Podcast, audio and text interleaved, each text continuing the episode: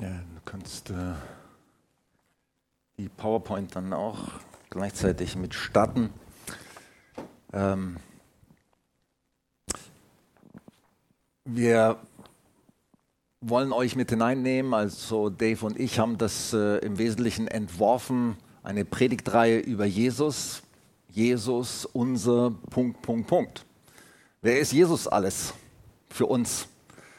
Äh, das ist ein sehr breites Thema, wer Jesus alles ist. Und ich, wenn ich so äh, die Bibel lese, übrigens nicht nur im Neuen Testament, schon auch im Alten Testament kann man Jesus entdecken. Wusstet ihr das? Ist doch interessant, dass als Jesus mit den Jüngern nach seiner Auferstehung, mit den Emmaus-Jüngern, heißen sie, ne, unterwegs war, sie erkannten ihn ja zuerst gar nicht, dass es Jesus war, und er eröffnete ihnen die Schrift heißt es, von angefangen von Moses über die Propheten, wer er ist. Was es über Jesus zu sagen hat. Also im Alten Testament. Interessant. Jesus kommt in der ganzen Bibel vor.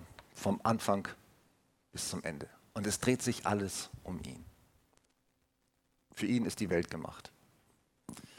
Und er ist äh, der Dreh- und Angelpunkt in allem. Deswegen haben wir auch jetzt äh, sag mal, einen Schwerpunkt gesetzt am Anfang dieses Jahres, um über Jesus zu sprechen. Man muss immer, sag ich mal, über Jesus sprechen, aber ganz besonders über Jesus zu sprechen.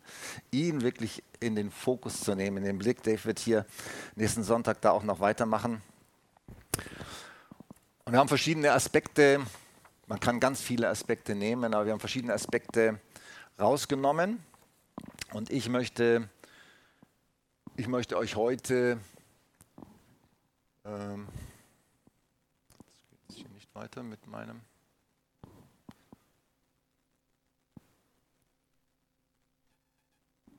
Ich versuche es nochmal gerade. Ah ja, genau.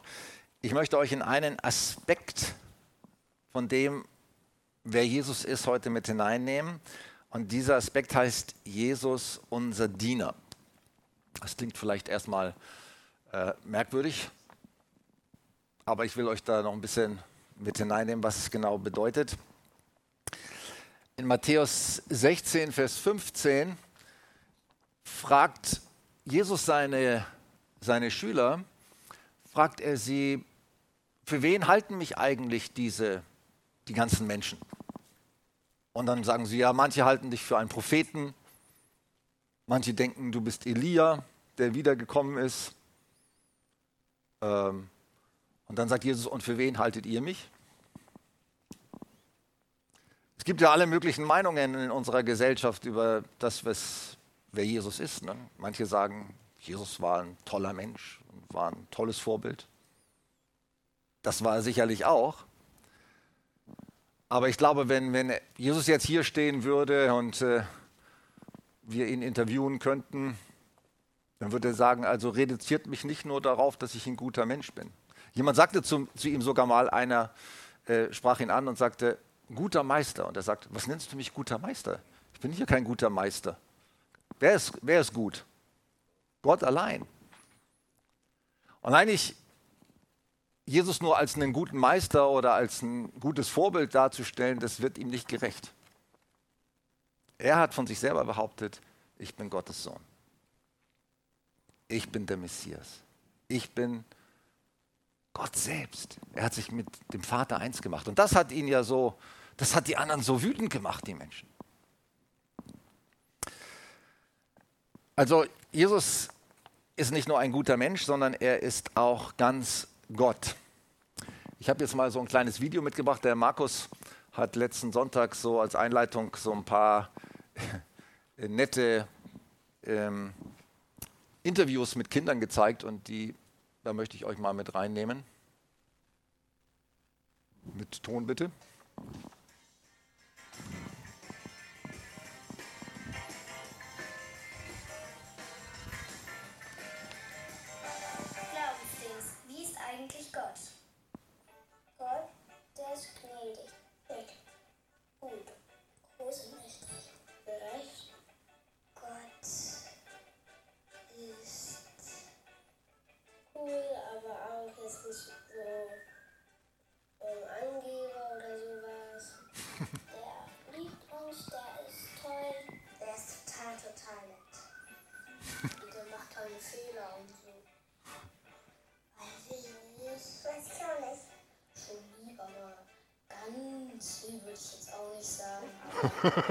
Besteht aus drei Teilen. Aus dem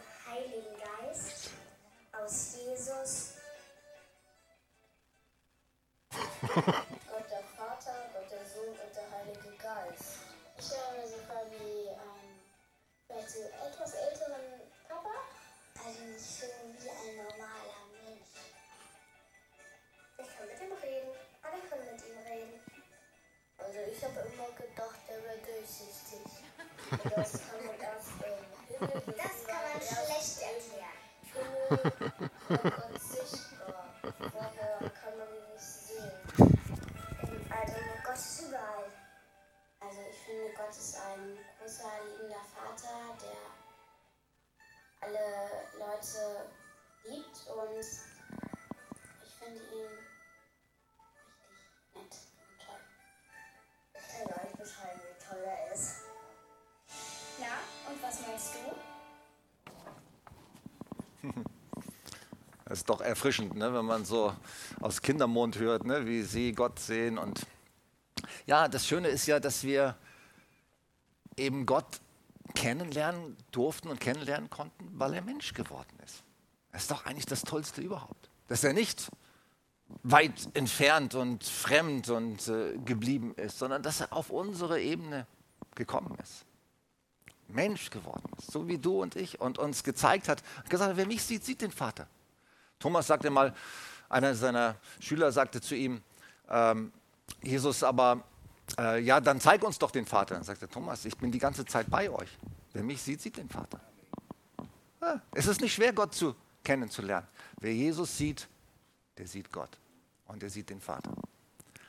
Von daher ist es so wichtig, dass wir uns äh, mit Jesus beschäftigen, weil nur durch ihn lernen wir, lernen wir Gott kennen und den Vater kennen und auch bekommen eben äh, auch einen Zugang zu dem Heiligen Geist.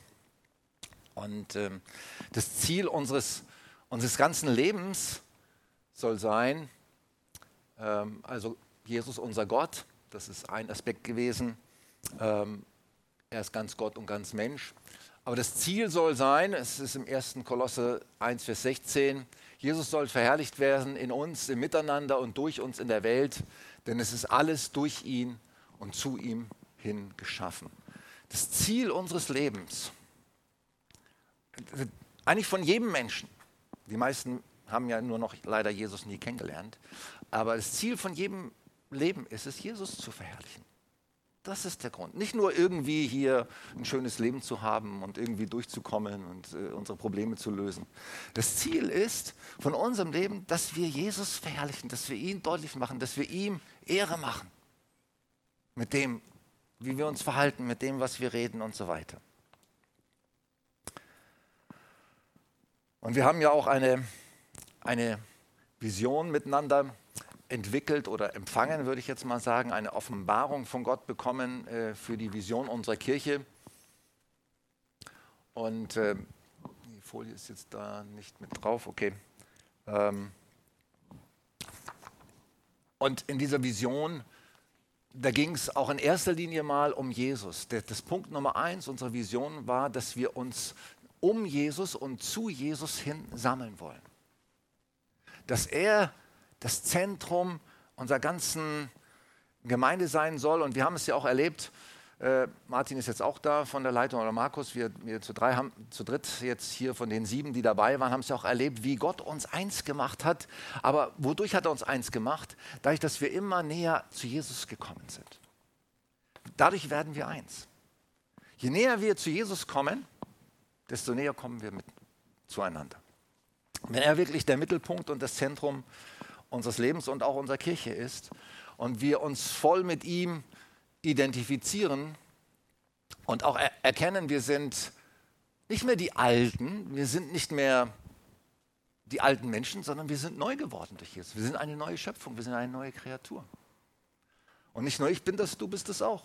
Und dass ich nicht nur das für mich selber in Anspruch nehme, ich bin neu, ich bin nicht der Alte, sondern auch du bist neu.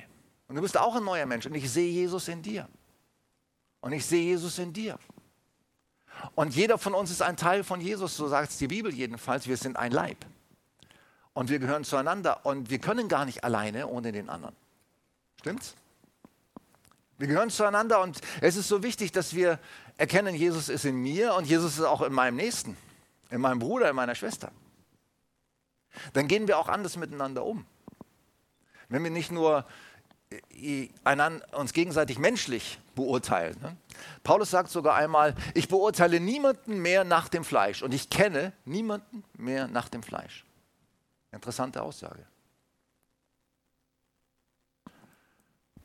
Sondern ich habe einen ganz anderen Blick bekommen. Ich sehe, der andere ist Teil von Christus. Ich bin Teil von Christus.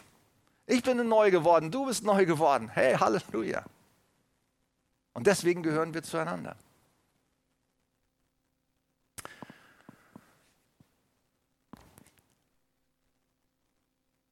Jetzt möchte ich mit euch einen Text lesen über Jesus als Diener.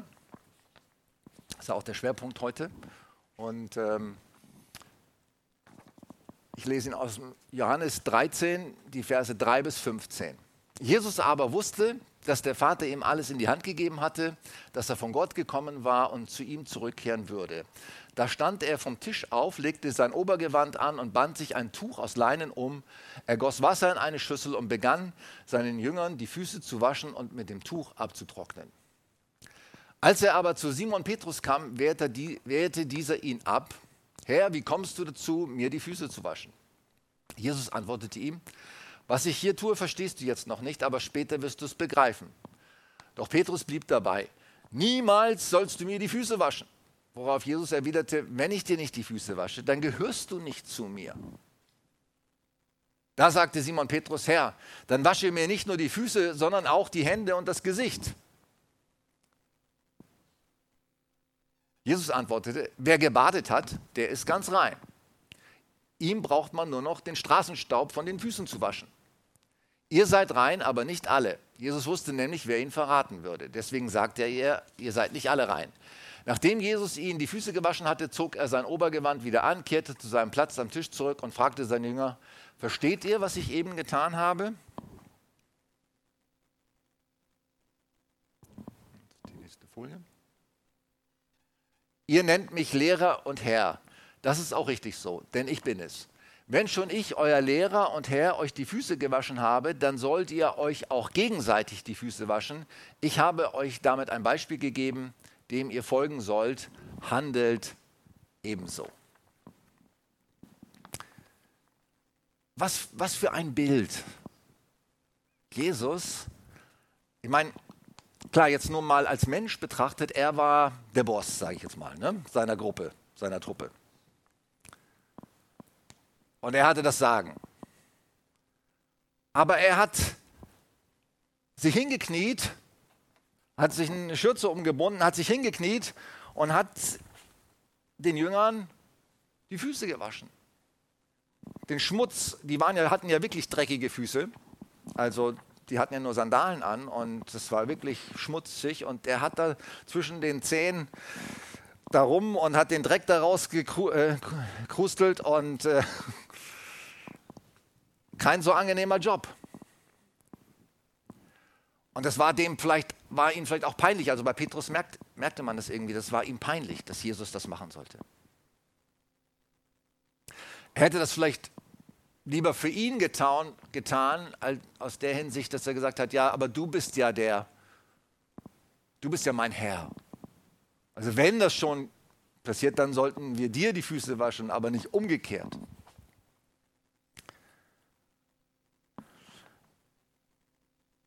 Aber Jesus lässt sich nicht davon abhalten und er sagt sogar zu Petrus, wenn ich das nicht tue, dann gehörst du nicht zu mir. Sehr interessante Aussage.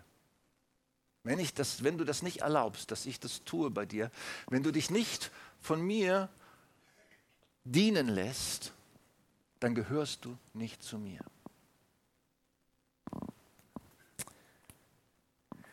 Ich persönlich interpretiere das so und glaube das folgendermaßen dass das so gemeint ist.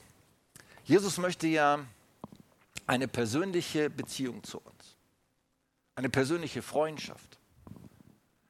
Ich sage jetzt eine, sogar eine persönliche Liebesbeziehung will Jesus zu jedem von uns ganz persönlich aufbauen.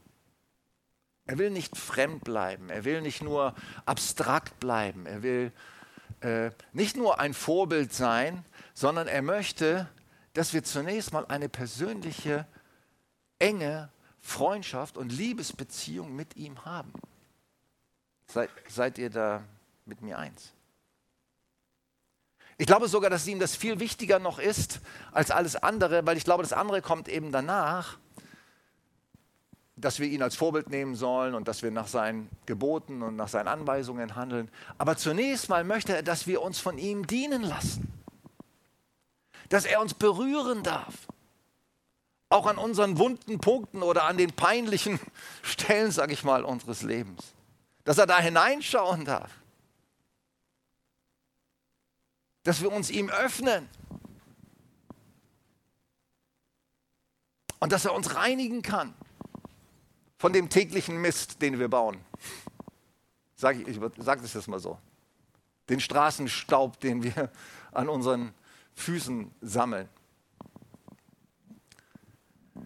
Ich bin mir das sehr bewusst, dass ich, dass ich eine immer wieder tägliche Reinigung brauche.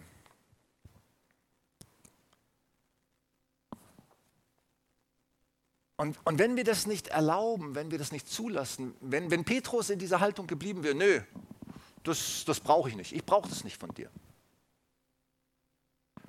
dann hätte er keinen Teil gehabt an Jesus. Dann hätte er nicht zu ihm gehört, weil diese Berührung von Jesus, diese persönliche Berührung von ihm, dieser persönliche Dienst, der er an jedem von uns persönlich tut, der ist ex, äh, existenziell wichtig für unseren Glauben. Dass wir erleben, er liebt uns so sehr, dass er uns persönlich dient, dass er uns von unserer Schuld reinigt, dass er uns äh, seine Liebe zeigt, seine Zuwendung zeigt. Dass er uns zeigt, ich bin für dich, ich, ich bin mit dir. Wer das nicht erlebt, der kann eigentlich nicht von sich behaupten, ich bin ein Christ. Ein Christ ist nicht der, der bestimmte, sag ich mal, nur bestimmte Lehren für sich in Anspruch nimmt und sagt, also ich glaube an bestimmte Dinge, sag mal, die in der Bibel geschrieben stehen. Das reicht nicht.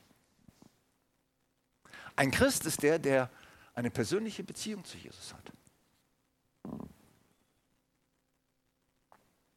Der sich von Jesus dienen lässt.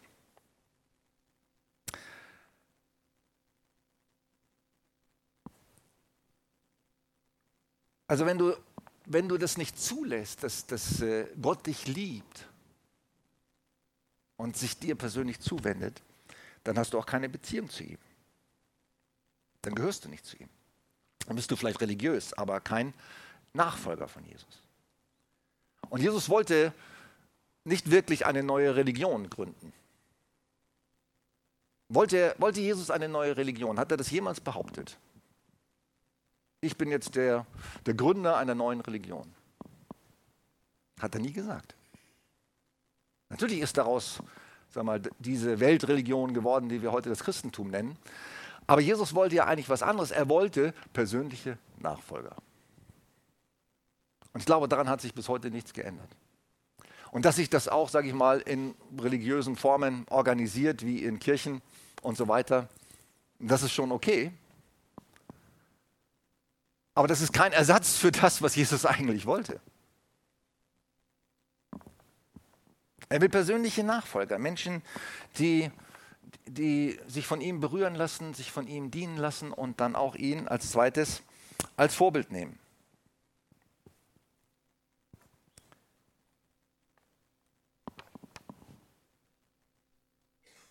Genau, das war die Folie. Er will eine persönliche Liebesbeziehung. Und der zweite, zweite Aspekt, den er am Ende sagt, Du musst es zulassen, dass ich dir diene, dass äh, ich dich täglich reinige, zum Beispiel von deiner, von deiner Schuld, von deiner Lieblosigkeit. Von, äh, wusstet ihr, dass äh, sag mal, alles, was wir nicht im Glauben tun, ist Sünde? Habt ihr das schon mal gelesen in der Bibel? Oh oh.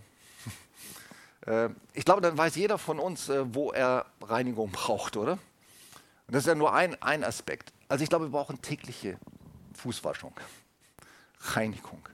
Ich versuche ich versuch mir anzugewöhnen, es gelingt mir leider auch nicht immer, dreimal am Tag, weil es so dieses Daniel-Prinzip äh, ist für mich so ein Vorbild, der Prophet Daniel. Dreimal am Tag, der war ja sehr beschäftigt, er war einer der mächtigsten Statthalter im babylonischen Reich. Und äh, dreimal am Tag hat er sich Zeit genommen für Gott.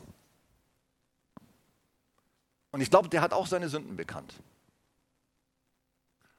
Und er hat sich von Gott dienen lassen. Und der hat reflektiert, was habe ich falsch gemacht. Dreimal am Tag.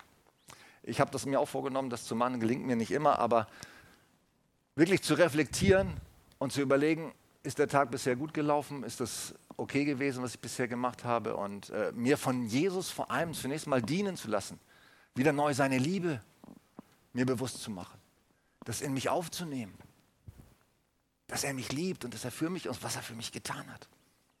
Das ist so entscheidend. Und das nächste ist, dass er uns eben ein Vorbild geben wollte, ein Vorbild, wie wir miteinander umgehen sollten, nämlich dienend. Dienend heißt, dass wir immer versuchen, das Wohl des anderen zu, zu sehen und zu suchen. Helfend, dienend, helfend, unterordnend, das Hinknien und, und, und vor einem anderen sich hinknien heißt ja auch, ich ordne mich unter. Ordnet euch einander unter, heißt es, in der Furcht Christi. Unterordnend, demütig, nicht eben stolz und sagt, ich weiß es besser und ich habe recht, sondern demütig und dienend und liebevoll. Das ist das Vorbild, was Jesus uns gegeben hat. Und das ist der Maßstab, an dem wir uns jeder von uns sich immer wieder prüfen muss. Gehe geh ich so mit meinem Nächsten um?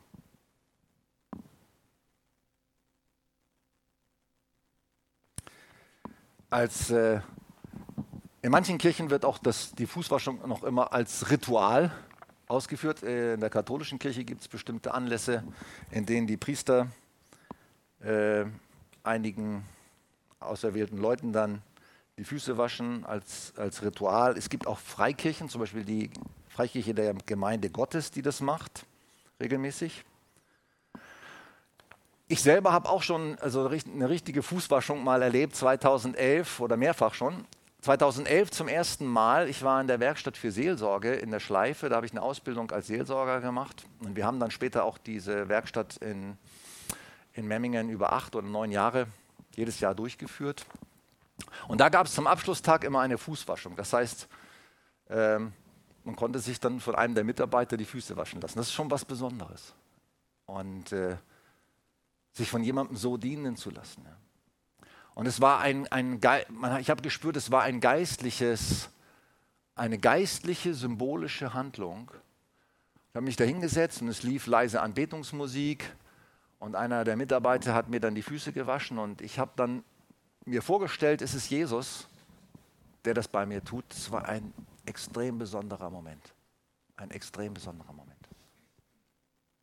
Und wir haben es dann später auch eben jedes Jahr gemacht als Abschluss unserer Werkstatt. Wir haben ja immer sieben oder acht, sieben Samstage gehabt. Und am letzten Samstag haben wir immer so verschiedene Stationen aufgebaut. Äh, mit dem Kreuz, einen Abendmahlstisch, ähm, und äh, eine Segnungsstation, prophetisches Hören und Gebet und eben auch die Fußwaschung.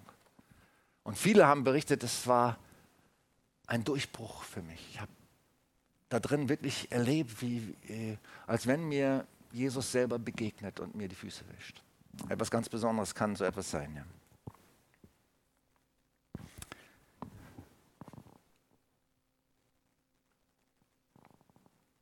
In Markus 10 heißt es, denn der Menschensohn ist nicht gekommen, um sich bedienen zu lassen, er kam, um zu dienen und sein Leben als Lösegeld hinzugeben.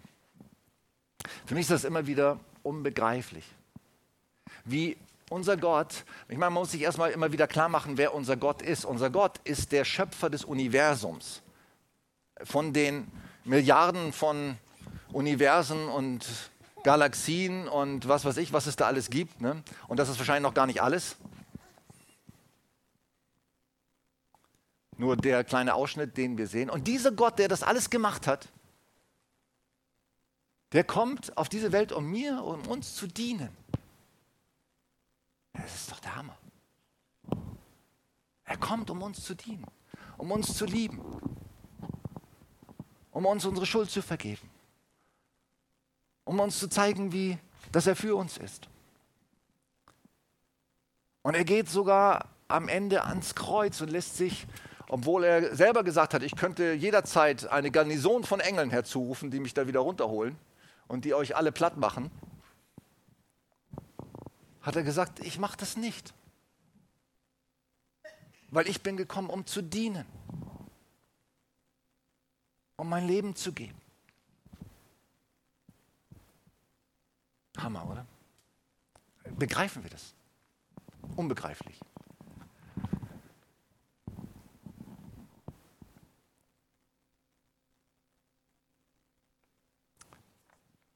Jesus gab, gab für uns sein Leben als Lösegeld. Und er sagt auch in, in diesem Zusammenhang, äh, in diesem Text, wo das auftritt, dass er gekommen ist, um sein Leben als Lösegeld, dass er gekommen ist, um sich dienen zu lassen.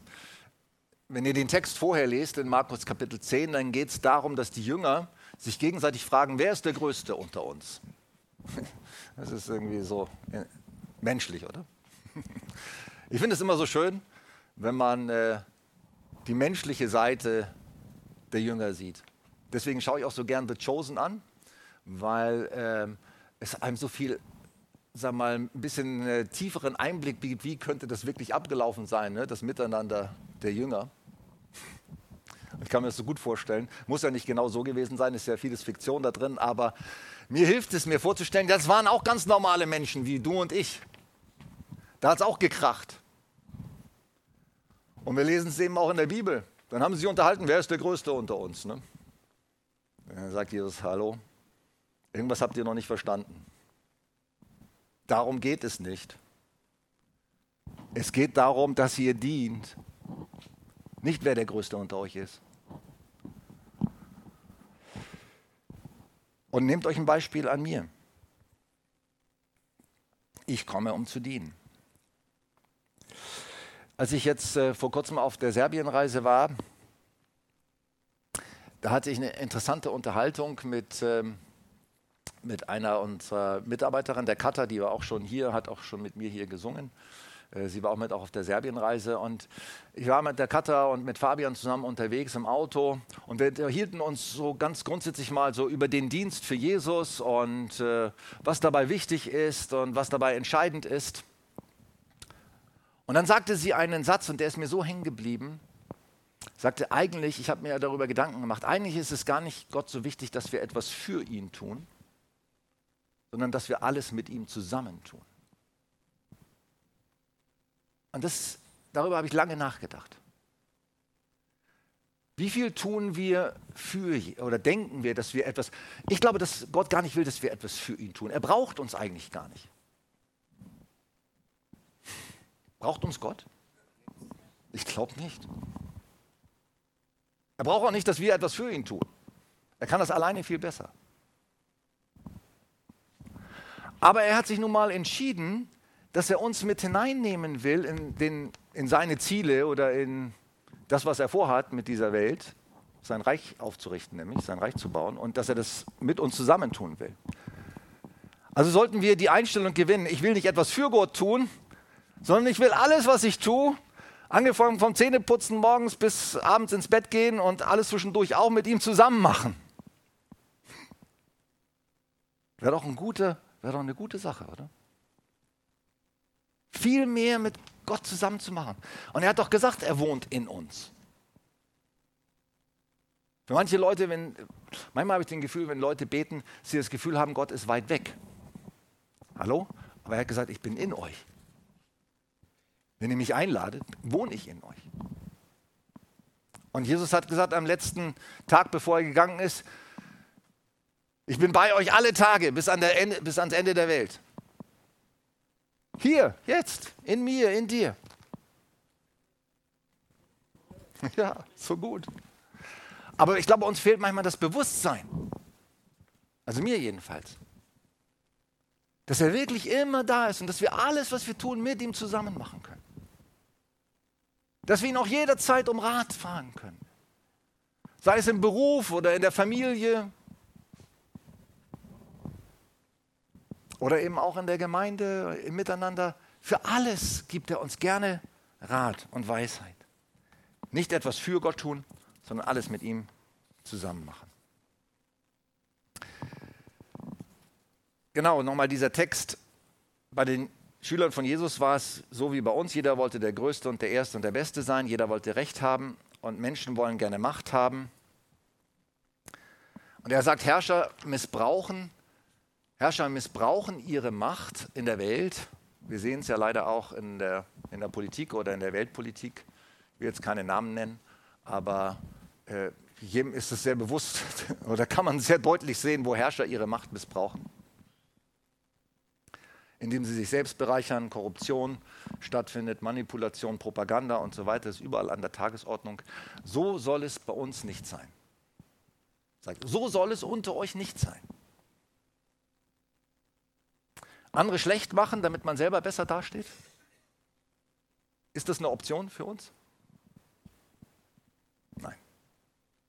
Ich finde auch manchmal den, den deutschen Wahlkampf, muss ich sagen, echt, das, das stinkt mir manchmal. Wenn die Leute nur über die anderen ablästern, damit sie selber besser wegkommen, äh, auch bei der Politik muss es doch nur darum gehen, dass man gemeinsam etwas für das Volk tut.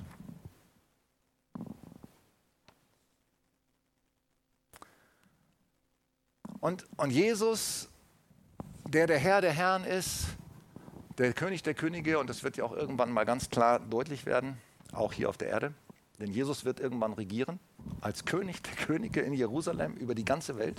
Ich freue mich schon auf diesen Tag. Und das wird auf dieser Erde sein. Leute. Es wird nicht im Himmel sein, sondern hier. Auf dieser wunderbaren Erde, die Gott gemacht hat, wird Jesus als König herrschen mit uns zusammen. So gut. Und er wird nicht ein Herrscher sein, der Gewalt ausübt, sondern er wird mit Demut dienen, aber auch mit Autorität.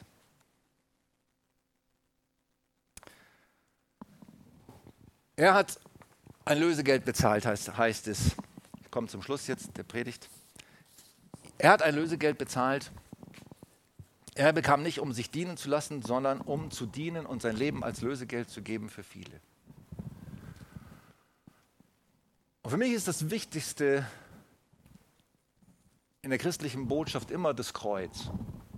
So wie Paulus, der, der gesagt hat, ich weiß nichts anderes unter euch zu predigen als nur Christus und zwar ihn als den Gekreuzigten. Paulus war ein schlauer Mann, er war ein belesener Theologe. Der hat die Bibel studiert von vorne bis hinten. Der war schlauer als wir alle. Er sagte, ich erachte alles für Dreck gegenüber der Erkenntnis Christi. Und ich will jetzt nur noch eines wissen. Ihn. Ich will nur noch eins wissen. Ihn und zwar ihn als Gekreuzigten. Das war Dreh- und Angelpunkt seines Dienstes und auch seiner Verkündigung, das Evangelium von Christus, dem Gekreuzigten. Und er ist gekommen, um sein Leben zu geben als Lösegeld für viele, für dich und für mich. Und ich kann mir eine Predigt und einen Dienst nicht vorstellen, wo nicht der Christus als Gekreuzigter im Zentrum steht. Er muss im Zentrum stehen.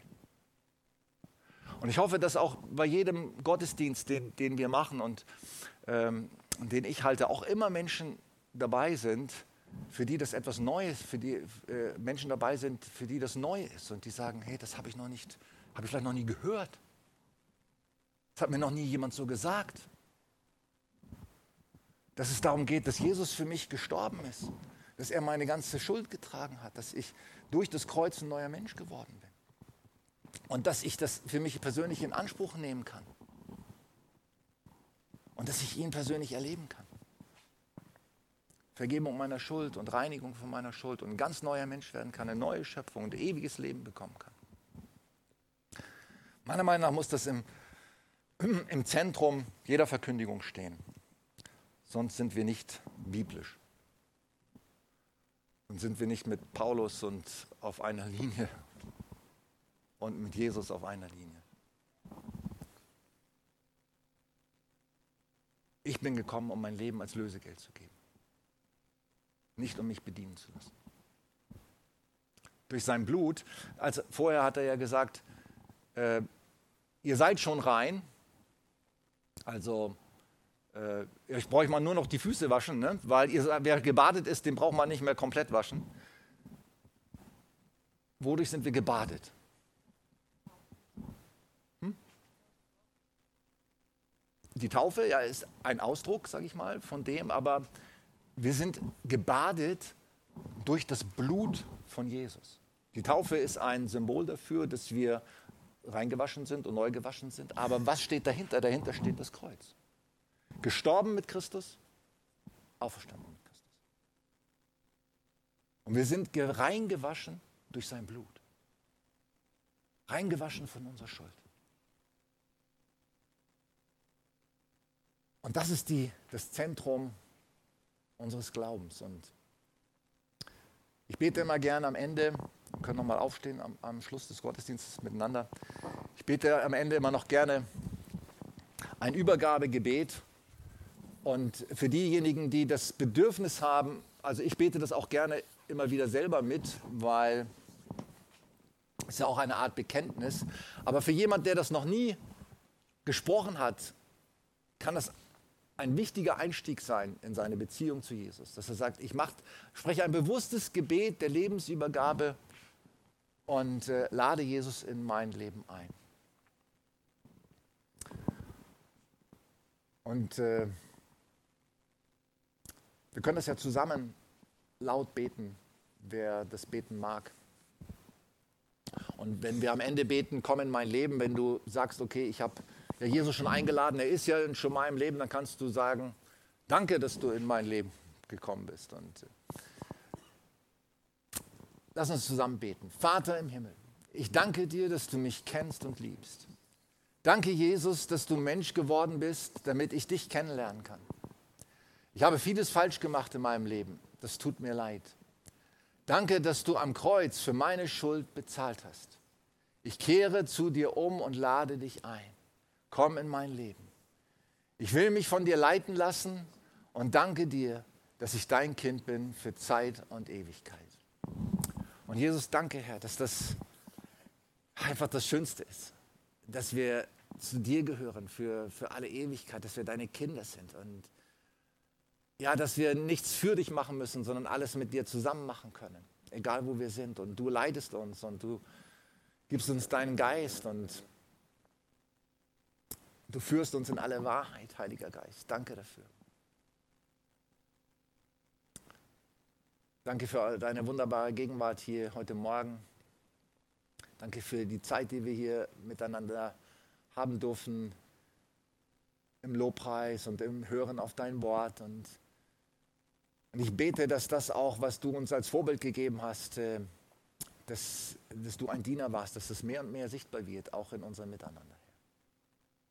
Hilf mir und hilf du jedem Einzelnen her, dass äh, wir das umsetzen können und dass es hinausstrahlt, auch so auch über unsere Gemeindegrenzen hinweg, dass es eine, dass wir eine Kirche sind, äh, die voller Liebe ist, voller Demut ist, voller Dienst füreinander, dass das uns auszeichnet und kennzeichnet und dass es wie ein Magnet Menschen anzieht. Ja, das wünsche ich mir von ganzem Herzen. Amen.